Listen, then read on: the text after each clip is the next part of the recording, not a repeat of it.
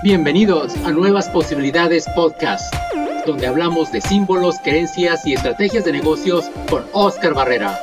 Aquí escucharás a los hombres y mujeres más brillantes en los negocios que con su creatividad e ingeniosas ideas están generando nuevas posibilidades en el diseño de productos, la innovación, el marketing y la cultura organizacional. Como antropólogo corporativo, he constatado que la mejor manera de innovar es contrastando ideas para ver y hacer cosas diferentes. Aquí te presentaré a personajes en el mundo de los negocios que exploraron otros caminos, desafiaron sus creencias y tomaron acción. Si estás buscando nuevas posibilidades, hacer cosas creativas y diferentes en tu empresa o negocio, estás en el mejor lugar. Yo soy Oscar Barrera, antropólogo corporativo y soy tu anfitrión. Bienvenida, bienvenido. Muy buenos días, amigos y escuchas del podcast Nuevas Posibilidades. Hoy estamos con otro día muy especial porque tenemos a Alejandro Palacio, socio director de Naturcos México. Bienvenido, Alejandro. Hola, Oscar, ¿cómo estás? Muchas gracias por la invitación al podcast, aquí a sus órdenes. No, pues déjenme les comento un poco sobre Alejandro. Alejandro es socio director de Naturcos, una empresa especializada en la producción, procesamiento y distribución mundial de semillas de chía mexicana y sus derivados, así como venta al por mayor de los llamados superalimentos. Ahorita vamos a hablar más de ellos. Son superalimentos orgánicos certificados. Pues Alejandro, empecemos el podcast hablándonos de ti. ¿Quién eres? ¿Quién es Alejandro? ¿Y cómo es que llegaste a hacer lo que haces? Muchas gracias, Oscar. Bueno, eh, como dices, yo, yo soy Alejandro Palacio, CEO de, de Naturcos México. Yo soy egresado del Tecnológico Monterrey Campus Guadalajara. Eh, casualmente estudié sistemas computacionales, pero he acabado en el negocio de los alimentos y del comercio internacional por azares del destino. Entonces, nada está escrito. Exactamente, nada está escrito y hay que que echarle ganas donde se pueda, ¿no? Y donde podamos este, dejar huella.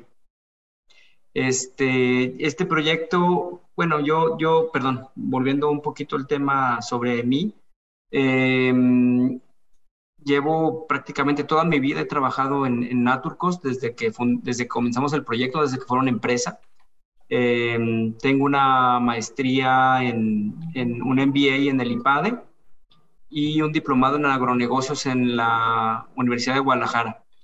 Este, soy el papá de dos hijos y eh, me gusta montar a caballo y viajar. Son las cosas para las que me, me queda algo de tiempo, ¿no? Pero bueno, ahora con el COVID eh, estamos entendiendo y aprendiendo otras cosas diferentes, que es mucho por el lado del esparcimiento, del tiempo libre y dedicarle tiempo a las cosas que en realidad valen la pena y no todo es trabajar. Oye, ¿y, cómo fue que, fuiste expuesto de estar, de haber egresado en sistemas computacionales? ¿Cómo fue que, te, fuiste expuesto a los agronegocios? Mira, yo, yo trabajaba en el Tecnológico de Monterrey, eh, bueno, de hecho un semestre antes de graduarme y, y, hay un departamento que se dedica a hacer R&D, o había un departamento que se dedica a hacer R&D para empresas, con eh, la mano de obra de estudiantes, con la finalidad de darles experiencia a los estudiantes antes de egresar.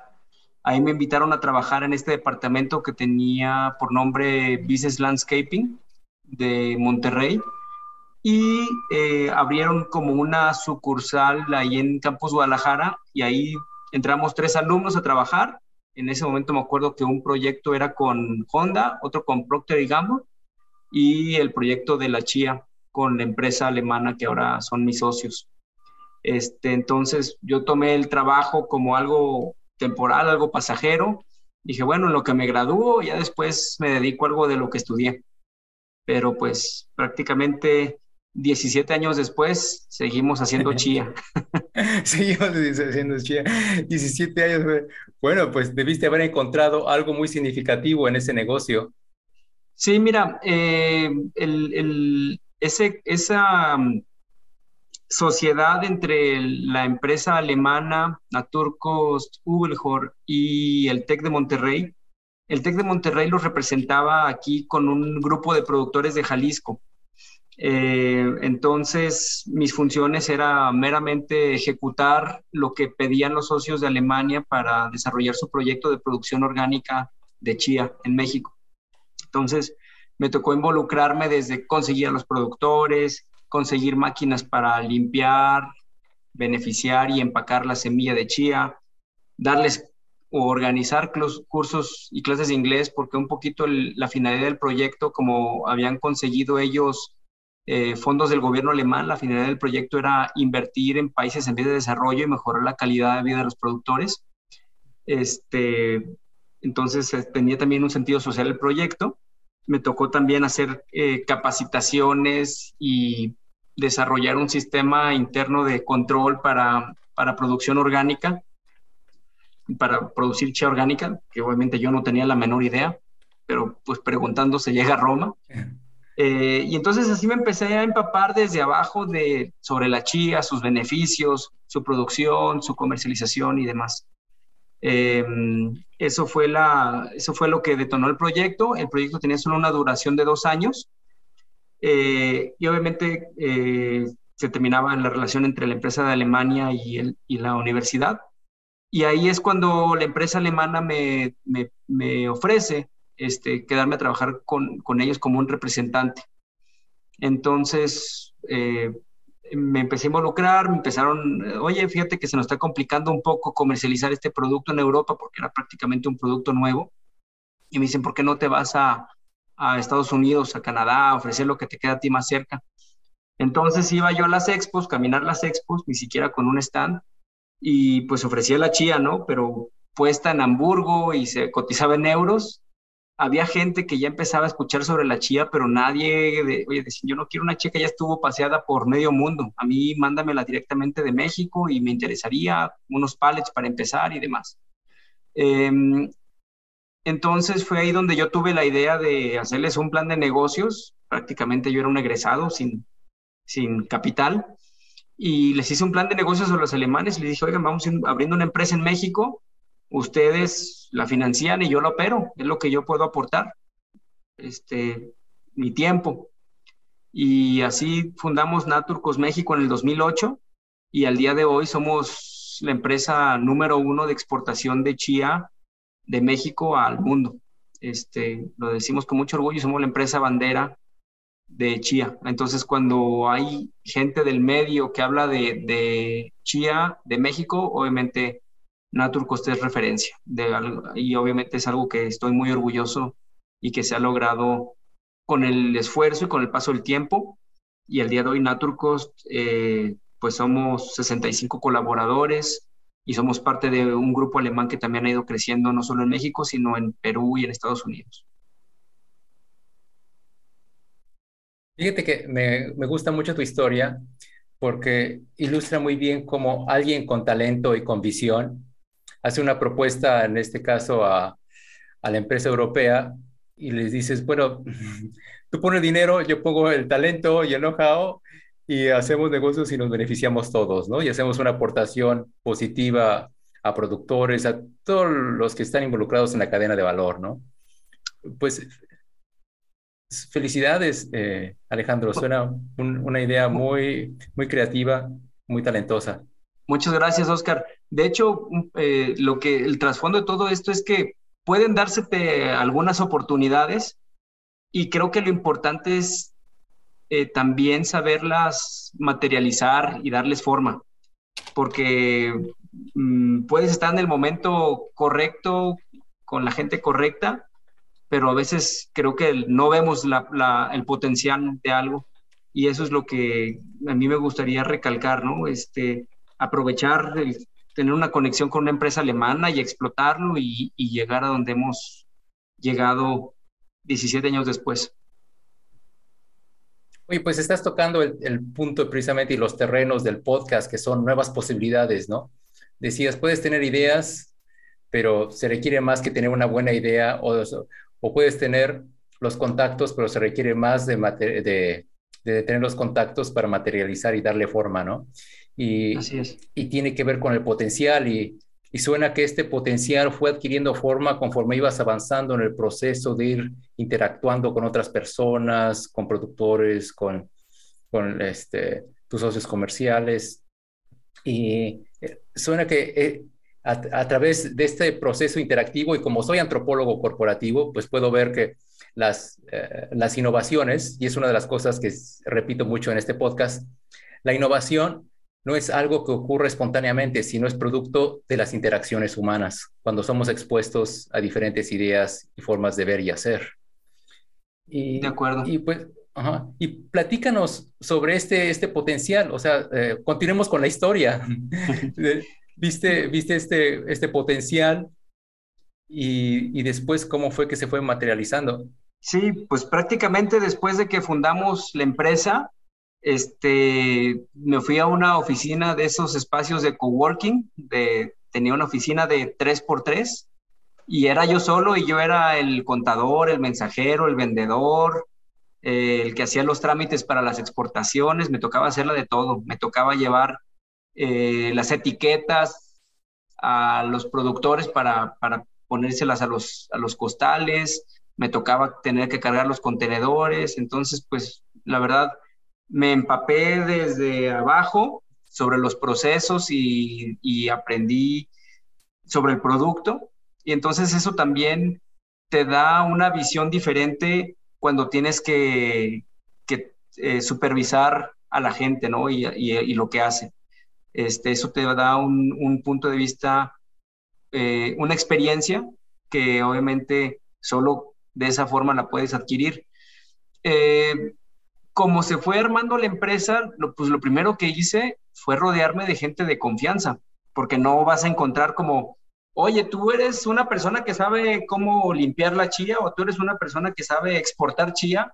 Pues no, era prácticamente en terrenos que nadie habíamos conocido ni tocado, a excepción de los productores que sabían producir la chía, pero no sabían bien ni cómo limpiarla, ni cómo exportarla, ni nada de eso.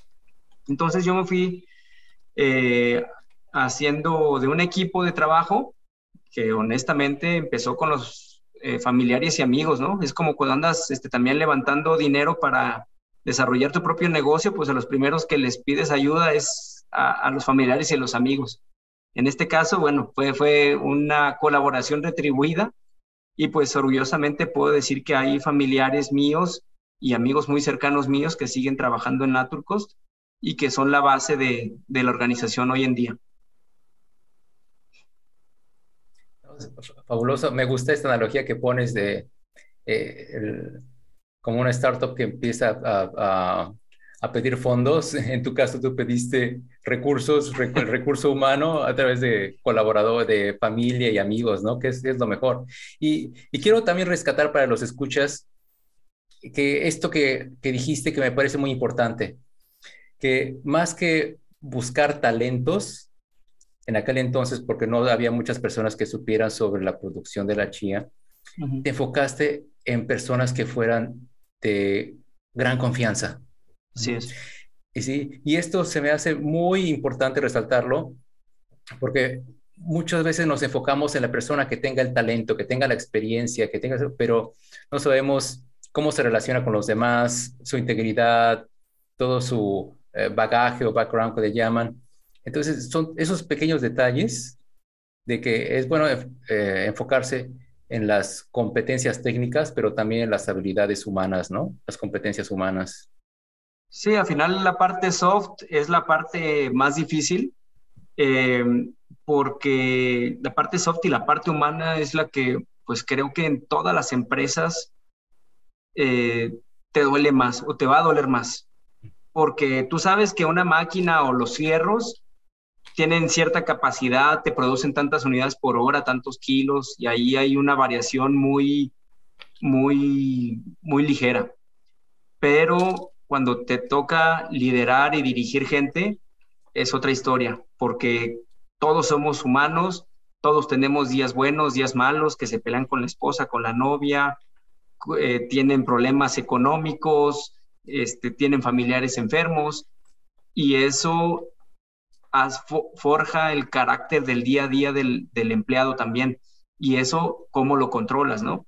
¿Cómo puedes eh, asegurarte que además de que es gente de confianza, pues tenga el mejor ambiente de trabajo y los mejores compañeros y, una cultura de trabajo eh, que sume, eh, porque en, el personal está tu, activo muy importante, un activo muy importante que es el que a final de cuentas es el personal, es quien le da eh, el sentido a Naturcost y, y, quien representa a Naturcost y quien da la cara de la empresa en las expos, en las ventas, en las compras.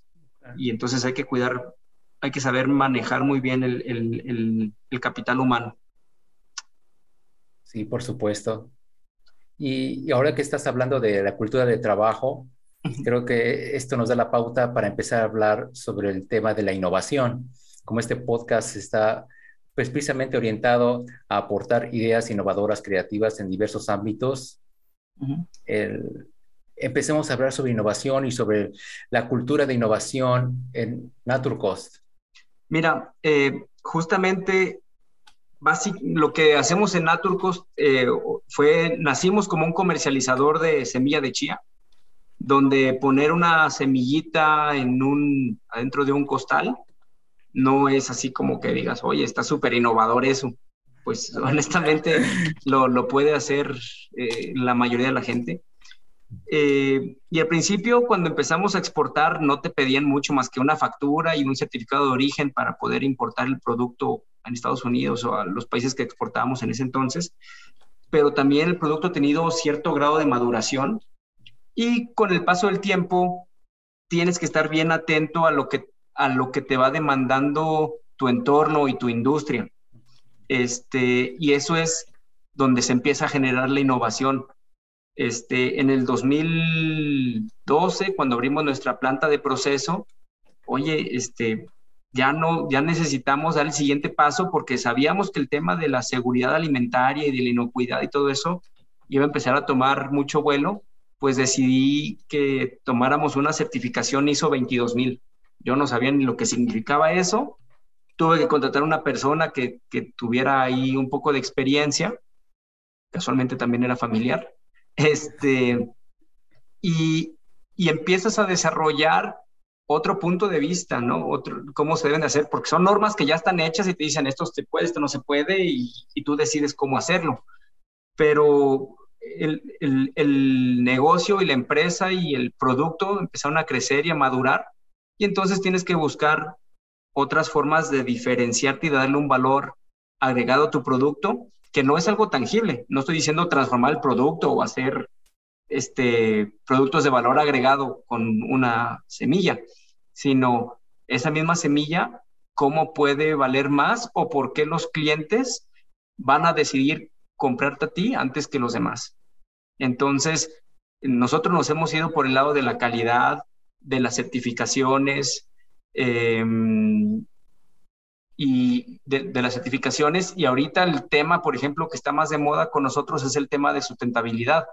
Em, porque ya como exportamos a 16 países, pues hay, hay países, sobre todo en Europa, donde te, perdón, donde te exigen, oye, tu producto o tu chía debe de venir sin, em, sin como sin discriminación, de, una fuente sin discriminación, de una fuente eh, sustentable donde se, se hace un uso eficiente de los recursos, tipo de recurso natural o, los materiales de empaque o de varias cosas, em, de, de, lugares donde se le contribuye a, a, la comunidad donde se produce, donde, donde está la empresa.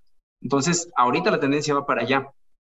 Eh, y, hasta eso sí, Naturcost ha sido pionero en temas de certificaciones y de procesos en cuanto a la chía.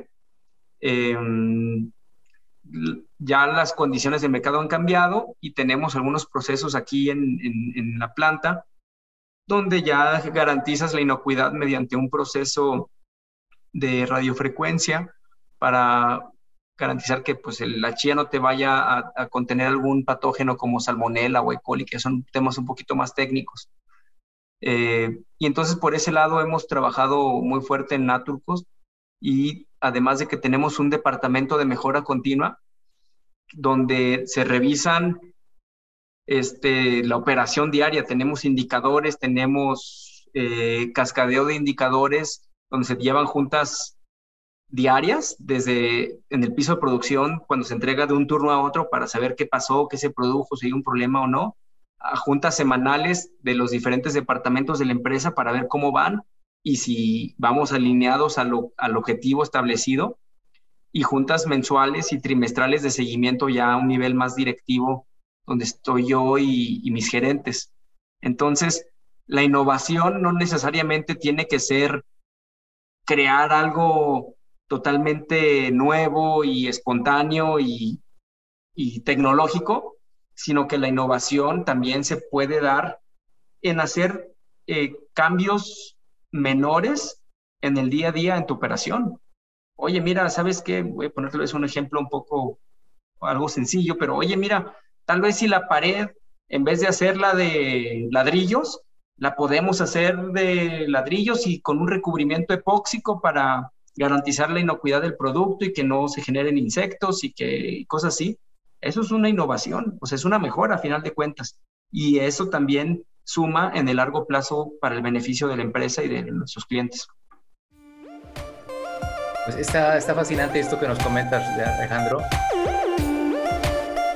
Ahora, un mensaje de nuestro patrocinador, Antropología Corporativa Consultoría Empresarial. Antropología Corporativa somos nosotros, expertos en innovación. Ayudamos a empresas a crear nuevas posibilidades en sus negocios. Si tu actual producto o servicio no te está dando los resultados que deseas, o quieres hacer cambios, o crear algo innovador pero no sabes qué, nosotros te ayudamos a obtener insights de tus clientes para diseñar una propuesta de gran valor y rentable. Somos antropólogos empresariales, expertos en la cultura y el comportamiento humano, y te ayudamos a conectarte con tus clientes, tanto los actuales como los futuros. Usamos las herramientas de la antropología y las ciencias sociales para ayudarte a conocer a tus clientes. Empleamos teorías, metodologías y herramientas digitales y presenciales para conocer a las personas a profundidad y diseñar productos o servicios que además de ser rentables, hacen una aportación real en la vida de las personas. Ya sea que tengas una empresa de productos físicos o de servicios o de comercio electrónico, te ayudamos a entender aún mejor a tus clientes para diseñar tanto productos, experiencias extraordinarias o estrategias innovadoras y disruptivas. Escríbenos, mándenos un mensaje de correo electrónico a info antropologiacorporativa.mx o a través de nuestra página web www.antropologiacorporativa.mx y platiquemos cómo crear nuevas posibilidades y hacer crecer tu negocio. En Antropología Corporativa vemos el mundo de forma diferente.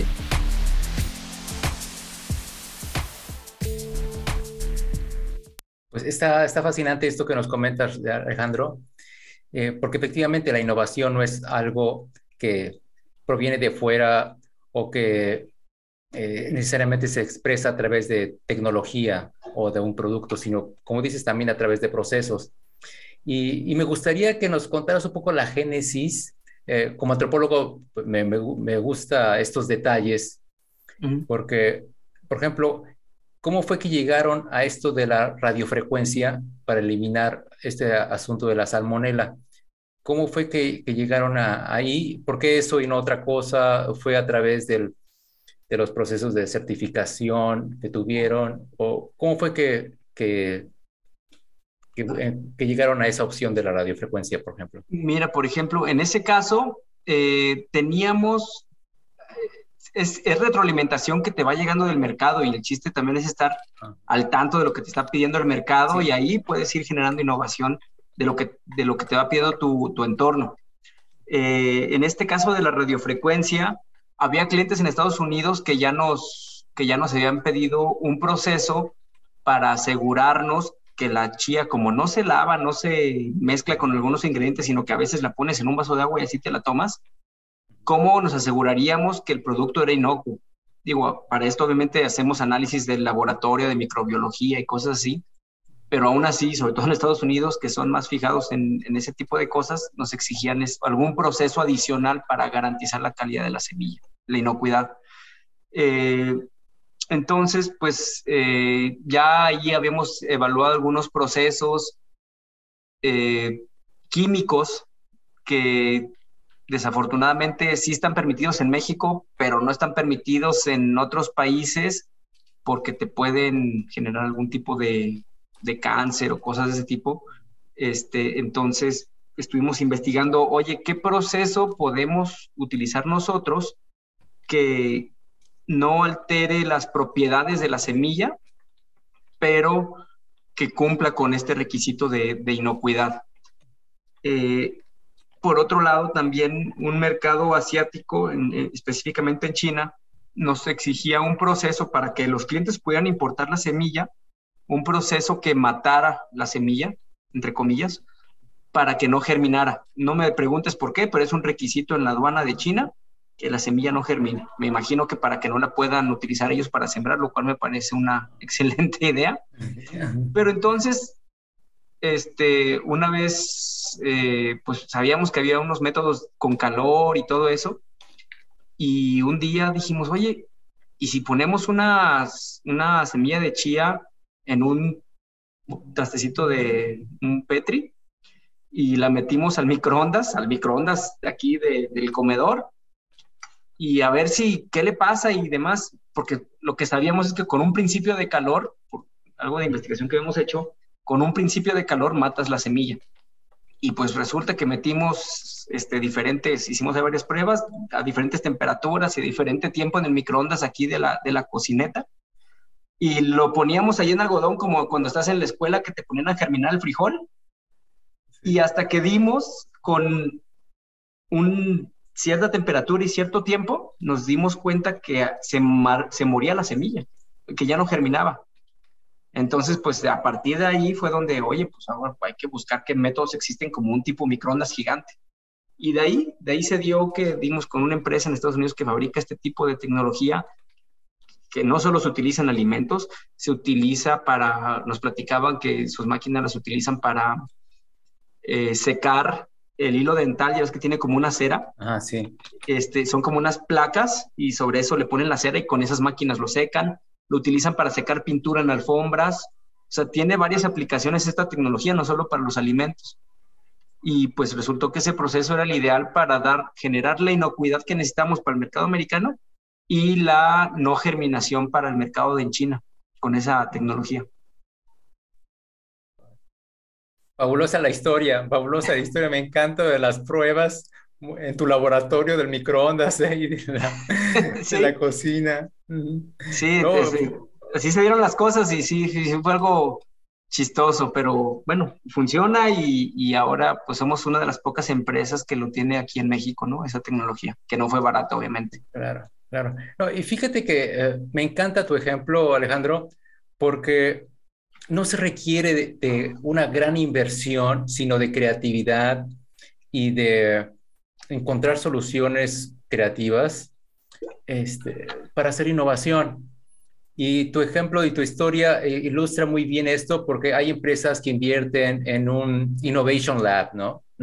Un laboratorio de innovación, etcétera. de muchas cosas, pero eh, lo que importa es precisamente eh, lo que comentabas de escuchar el mercado, específicamente escuchar a los clientes sus necesidades y encontrar soluciones para aportar valor, llámese eh, resolver las, las necesidades o problemáticas que tienen los clientes, ¿no? Los, tanto el usuario final o el, en este caso, este, la empresa, ¿no? Cuando es B2B.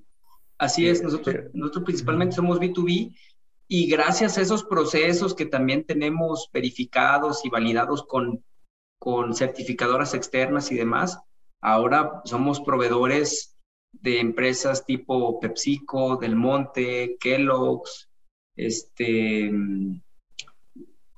eh, Walmart.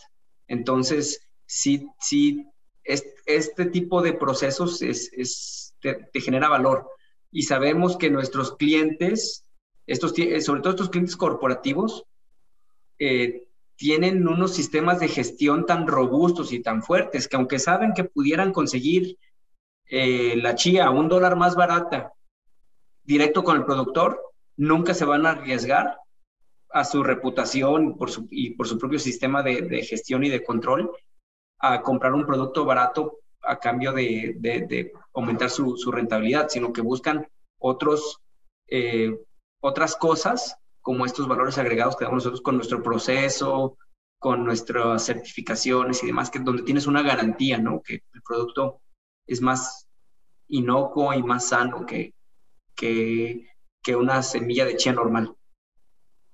Esto que nos platicas es extremadamente relevante.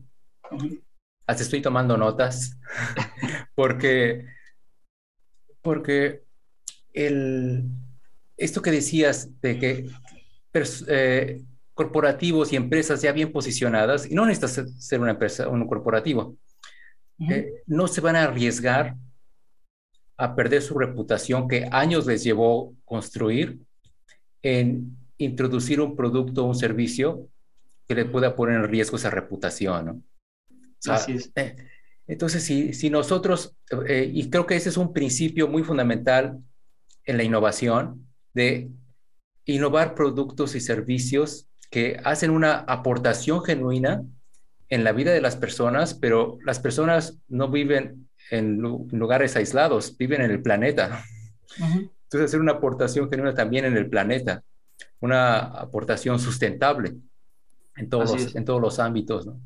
Y creo yo que eso es, eso es algo muy, muy importante de partir la innovación, no de, de qué es lo que más se pueda vender, sino de qué manera podemos aportar. Esa es una visión muy antropológica. De qué manera podemos aportar a la vida de los clientes y del planeta.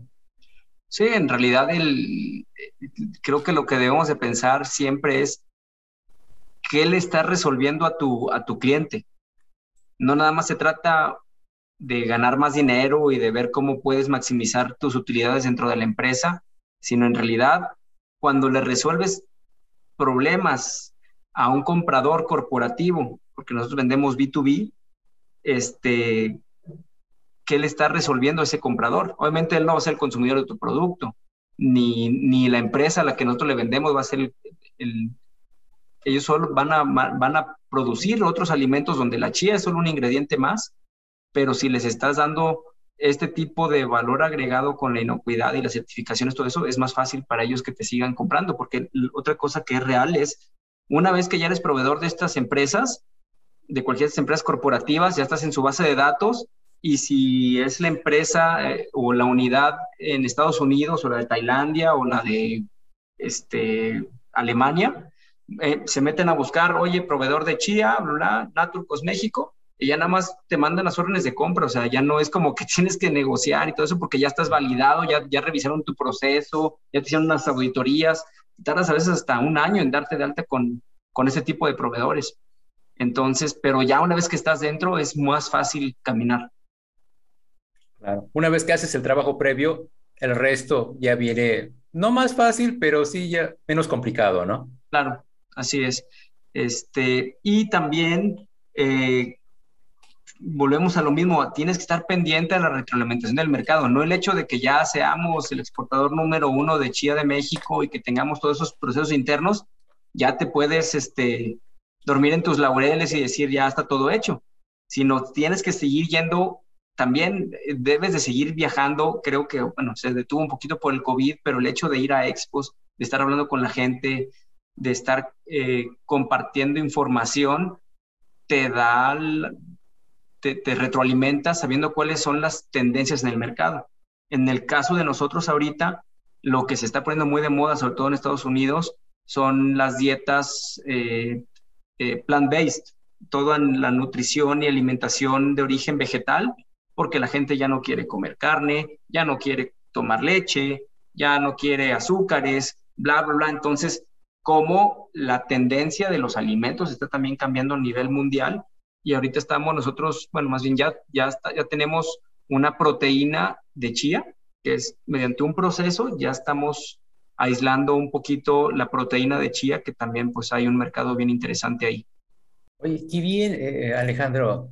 Eh, me encanta esto de la innovación, escuchando las tendencias y ahora ya sacar un nuevo producto de proteína de chía. ¿Ya existe en el mercado algo así?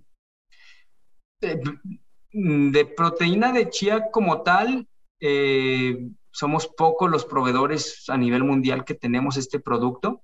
Generalmente esta proteína de chía va orientada a las proteínas de origen vegetal.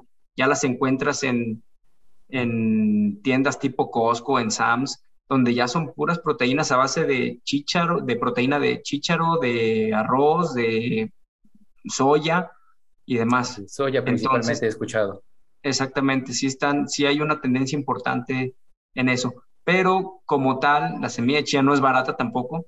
Entonces es un producto que es difícil que metan eh, solo proteína de chía para un producto porque luego también desde el punto de vista del costo sería muy, muy, muy caro, ¿no? Entonces lo que hacen es generalmente le ponen un poquito de chía y un poquito de otras proteínas más, más baratas para que el producto también sea costeable para ellos. Una de las cosas que me apasiona mucho es este punto de conexión y comunicación con los clientes para detectar áreas de oportunidad, puntos de dolor y, las vidas cotidianas de las personas.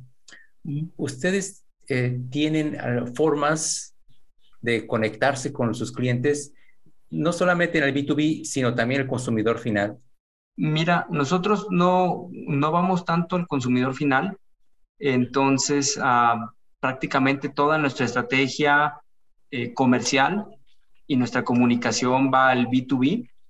Eh, alguna vez sí llegamos a lanzar nuestra propia marca retail y llegamos a estar en, en los anaqueles de algunas cadenas de supermercados en México, pero sentimos que los recursos que estábamos metiendo en, ese, en esa unidad de negocio no era tan conveniente, por más que le pusimos gente, le echamos los kilos, desarrollamos algunos otros productos, no, no fue tan exitoso como esperábamos, entonces llegó un momento en que mejor dijimos, ¿sabes qué?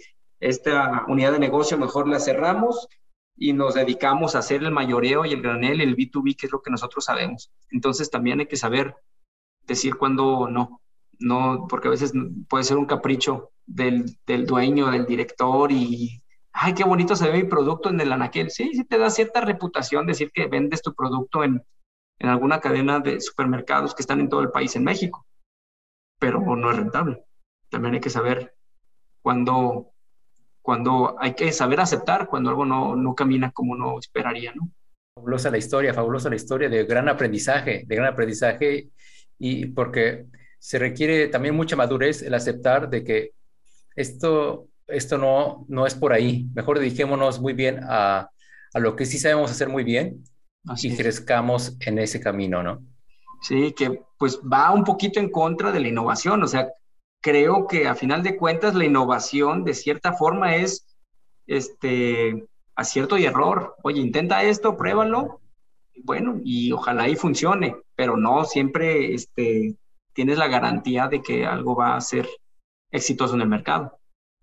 Sí, fíjate que eh, platicando con otros, otros invitados aquí al podcast, incluso eh, platicando con otros antropólogos, estuve, mi más reciente entrevista fue con Sarah Pink, una antropóloga muy conocida que hace innovación, ayudando a empresas, así como yo. Eh, hablábamos de, de, la innovación, por ejemplo, como lo que decías tú, de que, bueno, el sacar nuestra propia marca quizás va en contra de la innovación y, este, y mejor este, nos dedicamos a hacer lo que, lo que sí nos da resultados. Pero, y aquí viene una pregunta muy antropológica. ¿De qué, qué es lo que necesitan las personas en su vida cotidiana? ¿De qué forma podemos hacer una aportación?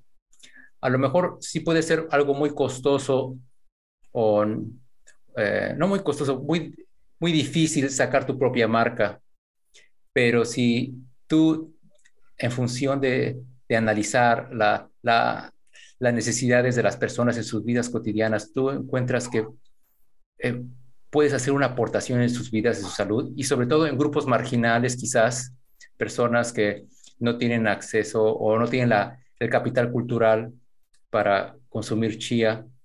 Quizás eh, yéndonos a esos segmentos muy específicos, eh, la innovación puede cobrar otras formas porque lo haces con una causa eh, sustentable, sostenible, social, humana, ¿no? y, y algo que tiene ese sustento, esa base, pues sus probabilidades de ser tan, igualmente rentable, pues son más altas. ¿no? Sí, definitivamente hay que, estar eh, explorando las posibilidades siempre y lo tienes que intentar, ¿no? Eh, a veces eh, cada empresa tiene una estrategia diferente. Em, tenemos algunos casos, o en el caso específico de México, tienes una base de la pirámide muy grande de prácticamente 60 millones de mexicanos que viven en una en un grado de pobreza y, y que también, al final de cuentas, es un mercado, la gente tiene que comer, tiene que seguir viviendo, tiene que encontrar. Entonces, sí hay que saber, eh, primero que definir tu propia estrategia. Oye, tu producto va a qué, a qué mercado y hacia, y hacia qué país y demás.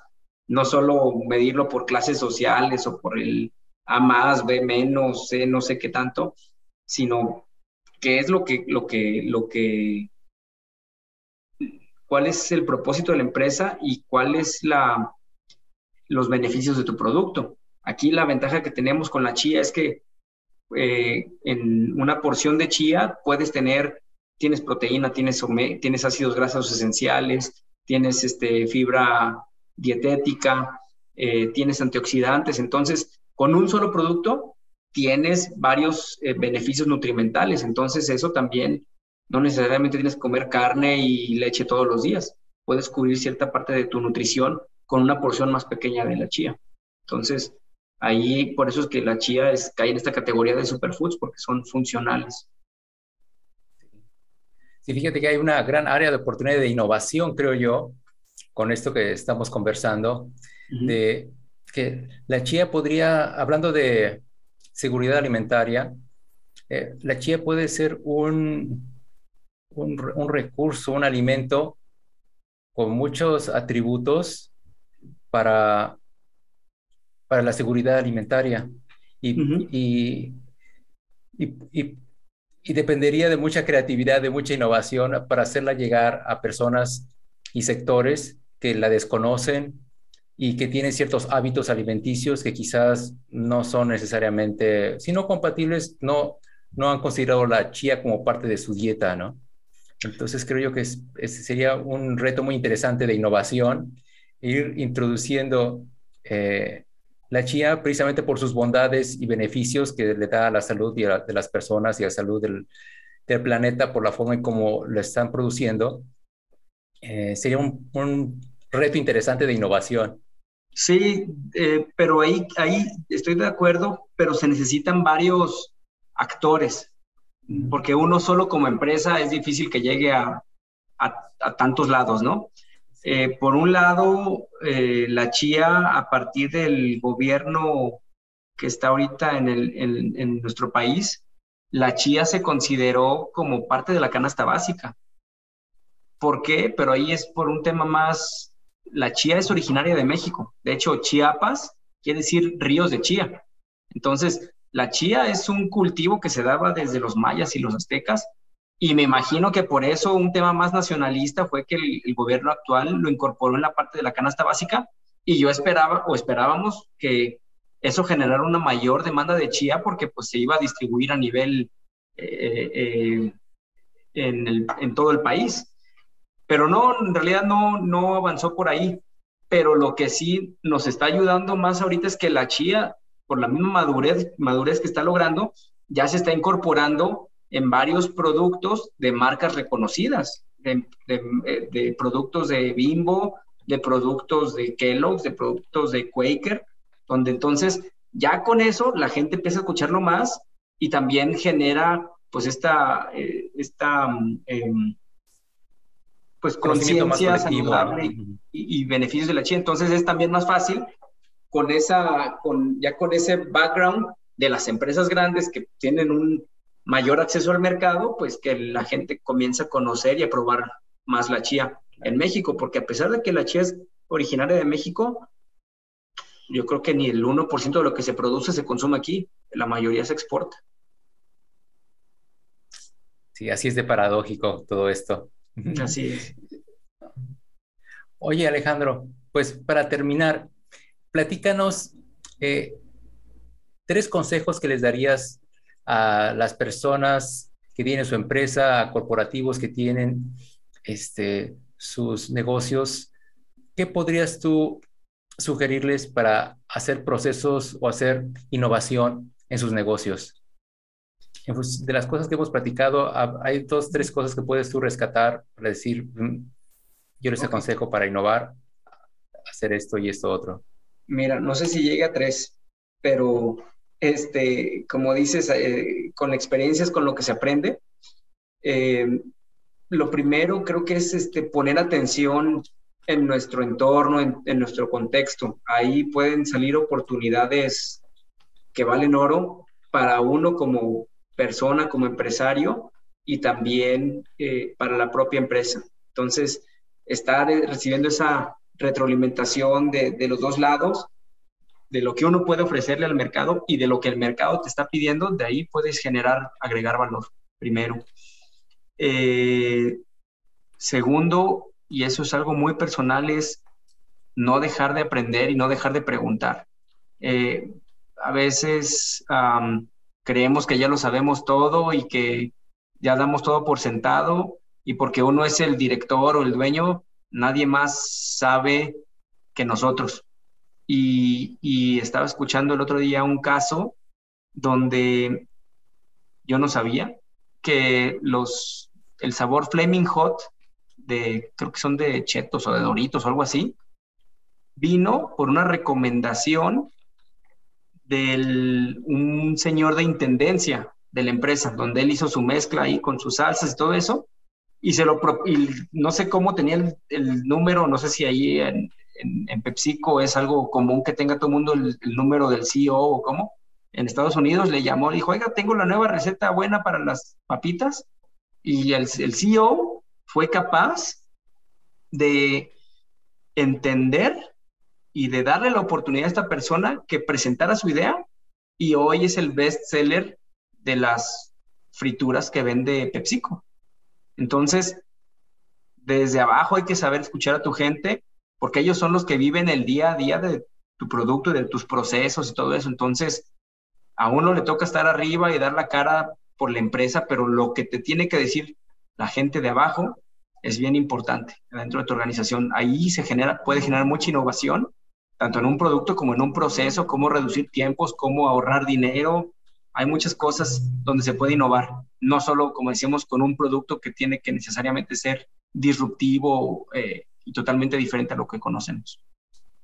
Y, y el último es, eh, hay que apostarle a la mejora continua dentro de la empresa. Eh, esto es algo que se ve mucho en el Six Sigma, el Lean Manufacturing.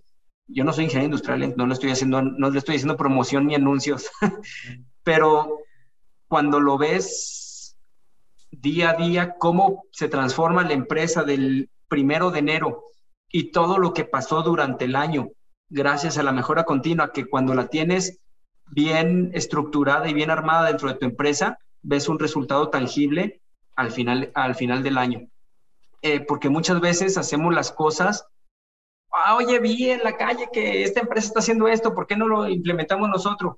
Pero está bien estar este, como muy atentos a eso, pero cuando tienes un proceso estructurado de mejora continua, creo que es mucho más fácil eh, eh, llegar a un a cierto éxito de ese proyecto. Esos creo que serían mis, mis consejos para los empresarios que, nos escuchan en este podcast. Pues consejos muy sabios, consejos muy sabios, pues ya lo tienen. Atención a nuestro entorno, no dejar de aprender y sobre todo escuchar, escuchar a los talentos que tenemos al interior de nuestra propia empresa y apostar a la mejora continua. Es correcto. Alejandro, pues ha sido un deleite tenerte si las personas estuvieran interesadas en platicar contigo y, abundar más sobre estos temas, ¿cuál sería la mejor manera de contactarte? Mira, me pueden, me pueden buscar en, LinkedIn como Alejandro Palacio, este, o me pueden enviar un email a, que es a palacio arroba naturcost, k o s t, punto mx y ahí con mucho gusto estamos a la orden, lo que podamos sumar o ayudar en la comunidad, con toda confianza. Este, y también, si no sé, les voy a decir como tal. pues yo voy a, voy a poner toda esta información en la descripción del podcast para que todas las personas interesadas contacten a Alejandro Palacio y hagamos innovación y que generemos nuevas posibilidades con este podcast y con nuestra propia creatividad. Alejandro, pues te agradezco mucho y te deseo lo mejor y el mejor de los éxitos en tu empresa. Muchas gracias, Oscar. Estamos a, tus órdenes. Gracias por la invitación. Y cuando vengas acá por Guadalajara, no dudes en visitarnos. Claro que sí, me dará mucho gusto. Gracias. Hasta luego. No te pierdas el próximo episodio número 18 con la entrevista de Gonzalo Contreras de la empresa Nestlé. Juntos hablamos de la producción y comercialización del cacao y el café. Gonzalo es responsable del Nescafé Plan y el Cocoa Plan en todo México para la empresa Nescafé. Algo que hay que resaltar de esta entrevista es esa conexión y relación que establece la empresa con sus clientes, pero no son clientes porque son proveedores, son productores de café, entonces son proveedores. Pero me parece muy importante y es una gran contribución para las demás empresas en encontrar formas innovadoras de conectarse con sus clientes. En palabras más, palabras menos, la postura de la empresa es qué puedo aprender de ti y cómo te puedo ayudar y hacer mejor o diferente lo que ya haces. Entonces, el trabajo que hace Nescafé y particularmente Gonzalo es escuchar y comprender la realidad de los productores de café y de cacao. Usan diferentes estrategias para mejorar los cultivos, desde el uso de variedades mejoradas hasta fomentar una cultura de agroempresarios en las jóvenes generaciones para que vean en el café y en el cacao un medio de vida rentable y digno. Vas a aprender mucho en esta entrevista. Estoy seguro que encontrarás material e insights e inspiración de gran valor. Si te ha gustado esta entrevista, suscríbete ahora al canal para que no te pierdas ningún episodio y cuentes siempre con nuevas ideas y referentes que te ayudarán en tu empresa y vida personal. Te invito también a que dejes una valoración y reseña que me ayudará muchísimo a que el podcast esté mejor rankeado en los buscadores y podamos llegar a más personas para beneficiarlas con los contenidos del podcast. Comparte el episodio. Seguramente encontraste mucho valor y lo mejor que podemos hacer con nuestros amigos y red de contactos es compartirles información que les ayudará a crear nuevas posibilidades. Te recuerdo, soy Oscar Barrera, antropólogo corporativo y vemos el mundo de forma diferente.